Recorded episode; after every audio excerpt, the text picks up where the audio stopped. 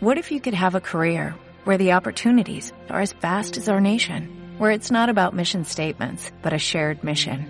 At U.S. Customs and Border Protection, we go beyond to protect more than borders, from ship to shore, air to ground, cities to local communities. CBP agents and officers are keeping people safe. Join U.S. Customs and Border Protection and go beyond for something far greater than yourself. Learn more at cbp.gov/careers. En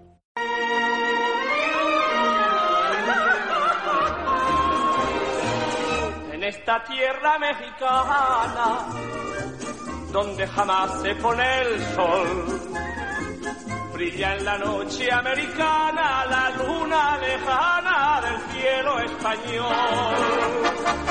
Para la noche está la luna.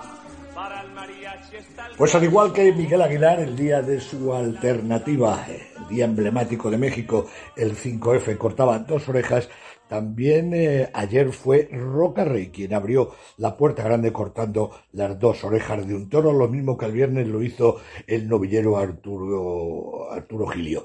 De lo que ocurrió en la Plaza de Toros México los días 4, 5 y ayer eh, 6 eh, de febrero, dentro de lo que es la temporada grande mexicana y la feria aniversario, nos da cuenta de ello como es habitual. Desde México, Distrito Federal, Marisol Fragoso. Marisol, buenas tardes para ti. Buenas noches aquí en España.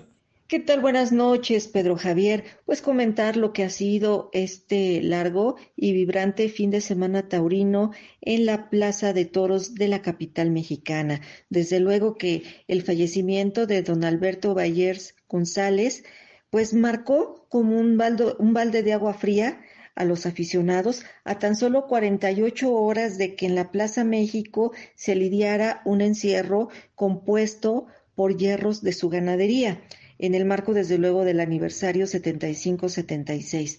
Y bueno, pues con, con, ese matiz triste, desde luego, eh, se llevó a cabo el viernes por la noche la celebración de la novillada.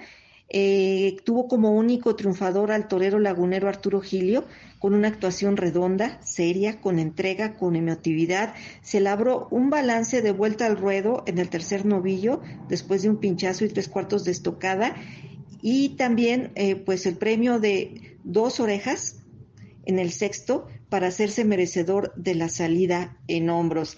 Destacar que sus alternantes, Julián Garibay se justificó, Alejandro Adame terminó desdibujado y la presentación, el debut de la ganadería tlaxcalteca, más bien poblana, de Núñez del Olmo, dejó el sabor de dos arrastres lentos para dos de sus novillos. Entonces, bueno, pues desde luego que esa noche se brindó un cariñoso tributo a don Alberto, un minuto de aplausos, eh, pues en su memoria, pues este pilar que hizo tanto por la tauromaquia, se, se fue de, de, de, este mundo, pero ha dejado un legado importante, un legado importante en cuanto a la empresa taurina, el apoderamiento de toreros, eh, la crianza del toro de Lidia y desde luego la semilla que deja en sus herederos, especialmente en Juan Pablo, quien toma la estafeta, por llamarlo de alguna manera, y continuará impulsando la tauromaquia, según declaró en la propia transmisión de televisión del día siguiente, de la primera corrida de este aniversario 75-76 de la Plaza México, que estaba resultando cuesta arriba cuando los primeros cuatro toros pues no habían funcionado.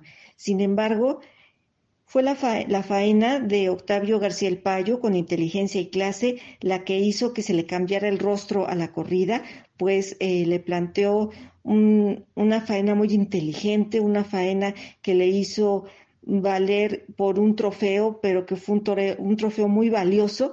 Inexplicablemente eh, hubo un sector de la, de, la, de la gente que acudió ese día, que fueron casi 32 mil aficionados, que disputó, protestó este, este trofeo, por lo cual lo guardó y recorrió el anillo sin él. Pero vendría Miguel Aguilar, que cuajó un gran toro de la ganadería de Begoña, fue premiado merecidamente con arrastre lento él cortó dos orejas, el Juli eslabonó también una vibrante faena de raza a un toro de regalo luego de que su lote no había funcionado e inclusive escuchó avisos, pero perdió las orejas por fallar con el acero y este ejemplar también mereció los honores del arrastre lento. Aquí sí quisiera profundizar un poco más en la actuación de Miguel Aguilar, quien demostró que tiene madera de, figura, ha estado peleando, imponiéndose a diestros del calado del padrino, el Juli, del testigo, el Payo, en una tarde que se colocó en el Olimpo del toreo con el toro que se llamó apasionada entrega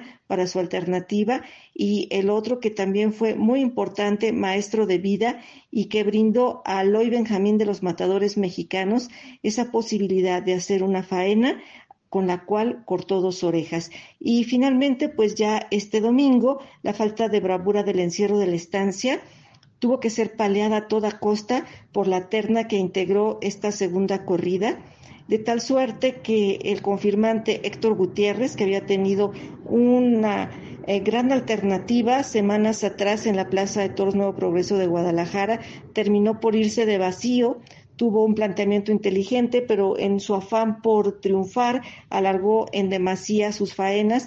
Y al no estar acertado con el acero, pues eh, llegó a escuchar dos avisos en el sexto. El peruano Rocarrey cortó dos orejas, volvió por sus fueros a la monumental capitalina y es pues simplemente una declaración de intenciones de lo que será la temporada siguiente para él en plazas de nuestro país, según nos declaró días antes durante una tienda que realizó en la ganadería jalisciense de Pablo Moreno. Y Joselito Adame, una oreja, eh, eh, ante este, estos toros, que él estuvo muy serio, toreando con, con mucha entrega, congraciándose con la gente, que sin embargo, eh, al final de la, de la función de tauromaquia salió con un sabor agridulce. Se esperaba que eh, después de estos dos primeros festejos, el tercero de este fin de semana cerrara todavía más al alza con un triunfo de los tres espadas. En fin, la gente iba de muy buen talante, aproximadamente 18 mil aficionados que decimos ya no se fueron de la plaza tan contentos. Sin embargo, creo que lo que nos deja